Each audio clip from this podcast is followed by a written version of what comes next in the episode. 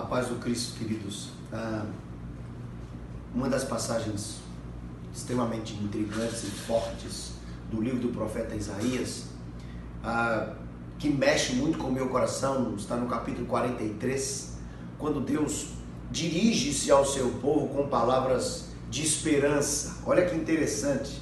Eu vou ler alguns poucos versos.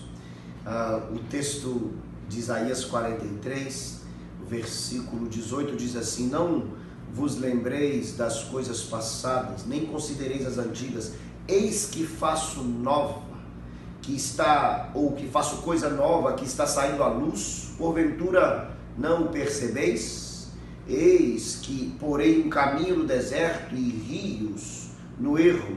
Os animais do campo me glorificarão, os chacais e os filhotes de avestruzes, porque ah, porei águas no deserto e rios no ermo para dar de beber ao meu povo, ao meu escolhido, ao povo que formei para mim, para celebrar o meu louvor. Que palavras extraordinárias para alguém que estava sofrendo. O povo de Deus sofria amargamente sob o jugo dos babilônios.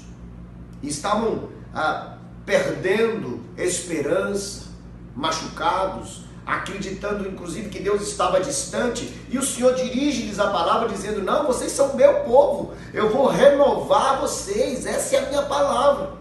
Agora preste atenção, como inicia o verso imediatamente posterior a esse que eu li. Contudo, olha só, o texto diz: Não me tens invocado, ó Jacó, e de mim te cansaste, ó Israel. Queridos, é um efetivo e um pleno contraste esse texto.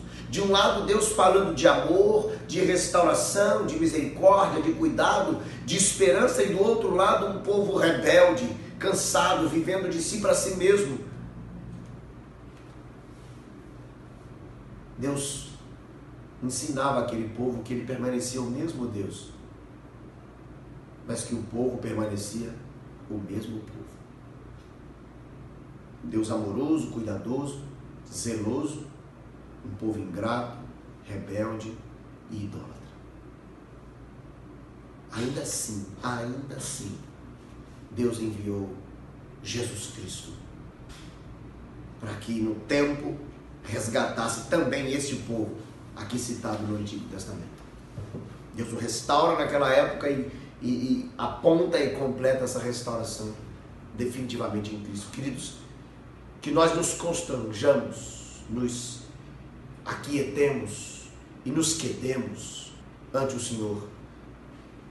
Para que, em face de tão grandeza, de tamanha grandeza e de inexplicável bondade, não tenha um contudo separando-nos da, daquilo que o Senhor requer de nós. Mas que vivamos em gratidão a Deus pela sua misericórdia, que se renova dia após dia e que nos concede a bênção de vivermos em Sua presença.